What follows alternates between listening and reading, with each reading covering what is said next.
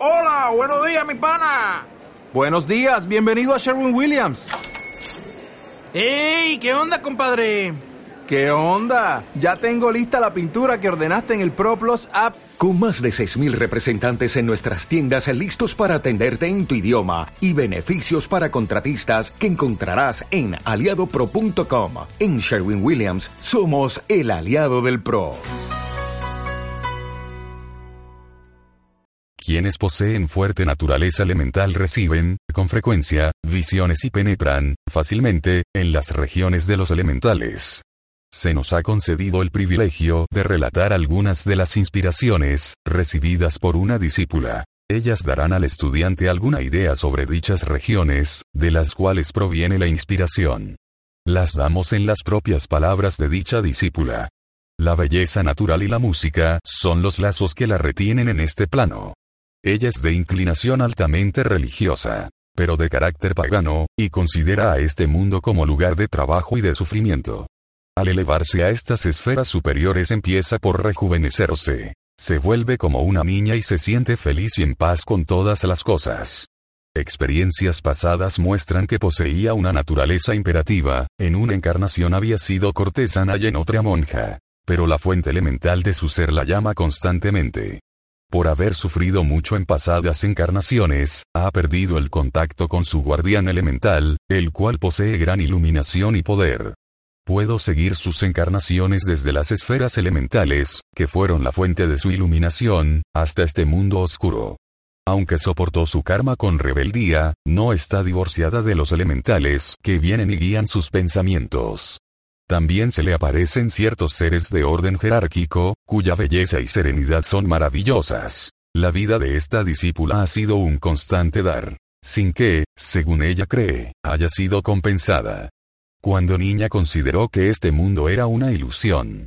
Percibe fácilmente cualquier hipocresía o falta de honradez en las personas, y posee el poder elemental de las sílfides, para señalar los puntos débiles en el carácter de una persona. Dejemos que ella hable. Oí una voz que me llamaba, diciendo, Ven, amada mía y sígueme. Soy aquel que vive en la tierra de fragancia perpetua, cuyos muros son de cristal. Y el sonido de la voz hizo que, del árbol del amor brotaran ramas en mi interior. El árbol del amor, cuyas flores son luz con música y cuyas hojas están grabadas en oro. Busqué a mi amado durante muchos días, pero no lo encontré, ni tampoco llegó a mí el eco de su voz en alas del viento. Caminé lejos por el valle de la desolación. Mientras caminaba por este valle, de las montañas a lo lejos vino un jinete, cuya lanza y escudo brillaban. Me levantó y me llevó a través de la ilusión del mundo, a donde había un altar adornado con guirnaldas de flores de sensación, y tenía curiosamente talladas en sus ángulos cabezas de carnero. Detrás del altar estaba un ser coronado, sobre cuya cabeza aparecía el nimbo de la luna. Aquel ser me tendió la mano y me ungió. A la vez, que sostenía ante mí un aguamanil, del cual extrajo collares de perlas, zafiros y esmeraldas y, al lanzarlos yo, con una carcajada, al sol, oí de nuevo la voz de mi amado, invitándome a sentarme a orillas de la corriente del recuerdo perdido. Las aguas de esta corriente se deslizaban límpidas. No obstante, al hundir mi mano en ellas extraje piedras preciosas. Cada piedra tenía su fragancia particular propia y, de la espesura y de los cercos, vinieron faunos y duendes, compañeros de juego de una edad pasada, los cuales me adornaron con joyas, entonando cantos, que eran como el suave murmullo de fuentes, y me mostraron el sendero que mi amado había tomado. Como pájaro en libertad, me sentía inundada de felicidad. Mi mente quedó en calma y, como mecida en un nido, que flota sobre un mar de luz de luna, me sobrevino el sueño.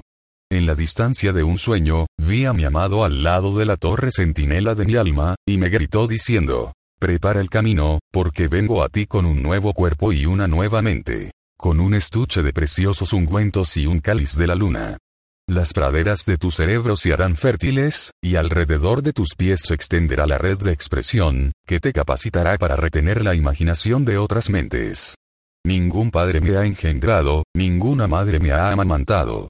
Como símbolo del tiempo y ahogado de justicia, me mantengo sereno en el lugar de descanso del silencio. Yo soy la muralla de cristal, levantada alrededor del jardín de la naturaleza, en las laderas del cual se encuentran los depósitos de comprensión. De mi tierra vienen el canto y la risa y el ritmo de la danza. Mis mensajeros corren delante del pensamiento con el apresuramiento y el batido de alas. Sembrando y cosechando, te he seguido por los campos de ayer. En la Arcadia impregné tu mente con la aurora de juventud, porque yo soy el amante eterno, ante el cual todos los demás palidecen. Cada uno de estos tiene para ti una faceta de mí, de manera que no pueden satisfacer tus ansias, ni apagar tu sed. Babilonia fue conocida por mí. Tú me has rendido culto por medio de los ritos de Istar. Asur oyó el sonido de mi voz, pero yo me mantuve oculto. Egipto descubrió mi faz, Grecia puso sus tesoros a mis pies y escuchó mis cantos. A través de los ojos de muchos amantes, te he contemplado, corriendo mis velos por la magia del color, del perfume y del sonido. La puesta y la salida del sol han sido solo eslabones de la cadena que te liga a mí. Porque yo soy quien te conforté en los dolores del nacimiento y te envolvió en las protectoras alas de la muerte. Yo soy tu estrella eterna. En respuesta a mi amado, llegó un mensajero a la torre centinela de mi alma y me tocó la frente, de manera que mi mente fisó elevada al cielo superior. Un gran patio, de forma circular, estaba dividido en doce secciones, en cada una de las cuales había un signo del zodíaco. De cada signo se elevaban escaleras en espiral, que conducían a una terraza de cristal, donde las gentes del sol caminaban con las hijas de la luna. En el centro del patio, se levantaba una fuente más grande que la que cercaba sus paredes. El murmullo de esta fuente parecía ser el origen de toda la música. Muy alto sobre ella, hasta refundirse en el cielo más interno, aparecía un arco iris cuyos colores palidecían y se avivaban, a medida que las aguas se elevaban y caían. Luego mi guía me invitó a mirar a las obscuras ciudades del mundo y vi que, la única luz que llegaba a la tierra era el reflejo de la pared de cristal y que, donde caía la lluvia de la fuente, iluminaba las mentes de los poetas, coloreaba los pinceles de los pintores y hacía nacer sueños en los corazones de los hombres. Y mientras miraba, el espíritu de la fuente me habló, diciendo, ¿A quién buscas? Creyendo que yo era la voz de aquel a quien buscaba, abrí los brazos exclamando, a mi amado, en cuya frente brilla la estrella eterna prontamente, helado y agudo tormento penetró en mi corazón, al contestar la voz. Él está ya muy lejos de aquí. Búscalo en el mundo por la puerta del servicio. La fuente quedó en silencio. El arco iris se mantuvo, inmóvil. Pasé por el portal al patio exterior, que vi vagamente al través de mis lágrimas. Apoyándome en un pilar, pues toda mi fuerza parecía haberme abandonado, esperé. En las sombras se movía una forma y la llamé, porque creí reconocer a uno a quien había amado. Pero al acercarse y ascender la escalinata del pórtico, vi que no era mortal, sino la diosa Venus, con una de sus doncellas, y me lancé a ella delirante de gozo. Sentí la turgencia de su pecho y todo mi pecho se llenó con la maravilla de su belleza. Pero al tocarla, se volvió y me miró con ojos de disgusto y, lanzando un grito de dolor, huyó de mí. Bajándome, recogí un ramo de flores, que ella había arrojado en su vida. Parecía haber sido cortado recientemente del árbol de juventud, porque las abejas de felicidad lo siguieron, murmurando el canto de primavera. Volví al mundo sujeta a la pobreza, y el destino me llevó por sendas extrañas.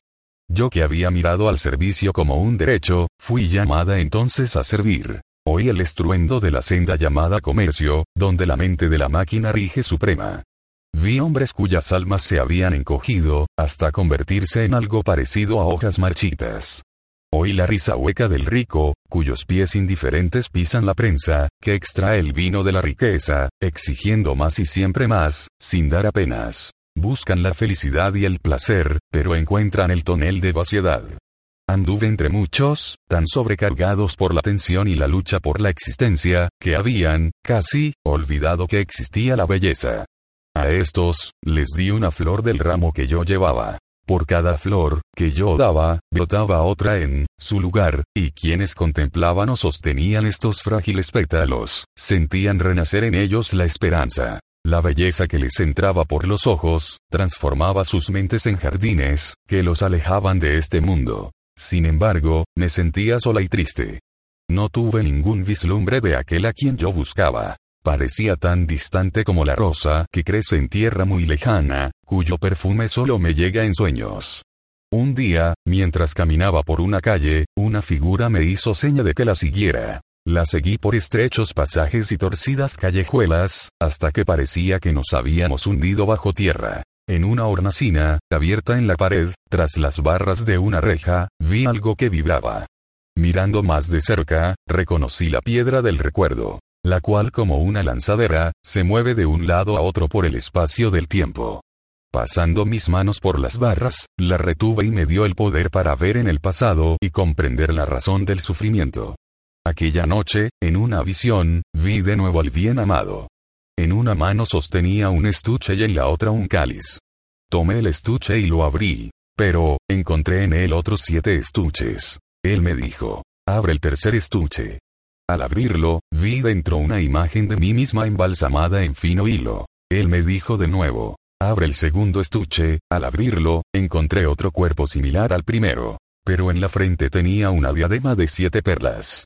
Mi bien amado me invitó a abrir el quinto estuche. Lo que hice con cierto temor. En el mismo yacía un cuerpo descompuesto. Sabiendo que procedía de mis malos pensamientos, me aparté con repugnancia. Pero mi bien amado, vertió sobre él el contenido del cáliz y transformó la malicia en la sabiduría de la experiencia. Entonces se dejó oír una voz procedente del séptimo estuche, el cual, al tocarlo yo, se abrió. En él había un ramo de ámbar y nácar, hábilmente unidos y entrelazados. Lo tomé y lo planté en la tierra, regándolo con mis lágrimas.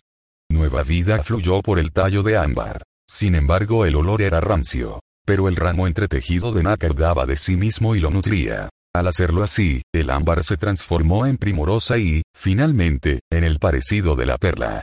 La voz del bien amado exclamó, Prepara el camino, porque yo soy el que vuelve a ti. Inclinándose sobre mí, cerró mis labios. No obstante, mi corazón cantaba. Luego, mirando a los estuches, se volvió y me dijo, con ira, Abre el primero. Así lo hice. En él estaba mi alma. Mi alma encendida y ella me dio su mensaje. Entonces, el bien amado gentilmente abrió mis labios. Abriendo el cuarto estuche, me hizo ver que nada contenía. Sin embargo, ante mi sorpresa, surgió del mismo una nube de perfume, la fragancia de la felicidad, que yo había dado a otros.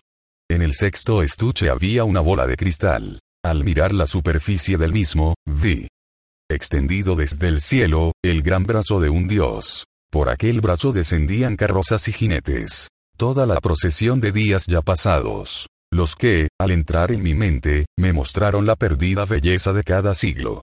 No tocado por la muerte, ni dañado por el tiempo, el amor, estaba ante mí. Pasó sus manos sobre los estuches, envolviéndolos en una llama rosada y, con mi bien amado y con él, entré en la gloria de la aurora. Pero la hora de la realización no había llegado todavía. Fui dejada sola en la tierra de la soledad, donde la quietud se cernía como las alas extendidas de algún pájaro amenazador. De debajo de la tierra llegaba un sonido apagado, parecido a la nota repetida de un toque de campana. Vagué por la desolada frialdad de los valles, buscando algún camino de salida, pero las montañas me rodeaban por todos lados. En mi desamparo oré, al hacerlo, vi lejos, a gran distancia, a muchos hombres tirando de una soga que parecía interminable, como si se extendiera hasta el principio mismo del tiempo. Guiada por una luz, encontré mi camino y, al llegar a aquel lugar, vi que los hombres estaban agobiados y fatigados. Pero, al mismo tiempo, animados de tina fuerza interna. En la frente de cada uno resplandecía irradiante llama. Supe, entonces, que aquellos hombres constituían la cadena de iniciados, que soportan la carga del mundo, y les pedí la bendición. Uno de ellos me invitó a que apoyara mi mano sobre la suya, que tiraba de la soga. Como una corriente eléctrica vibró en mí la crueldad del hombre. Lo mismo que la tristeza y el sufrimiento de la humanidad. Estalló en mis sentidos como un relámpago, hasta que una misericordiosa oscuridad me envolvió. Al recobrar la conciencia, me encontró en la cumbre de una montaña, y ante mí se extendía una senda hasta el campo abierto. Me tendí allí, mirando al cielo y, al mirar así, se abrieron las nubes y, desde el cielo, descendieron dos manos llevando un cáliz del que derramaron una substancia cristalina sobre mí. Me puse en pie y ante mí surgió un árbol, era el árbol del amor, cuyas flores están llenas de música y cuyas hojas brillan de oro y alrededor del cual se agrupaban silfos del aire, los faunos y las dríadas de la selva, y los diminutos seres del campo.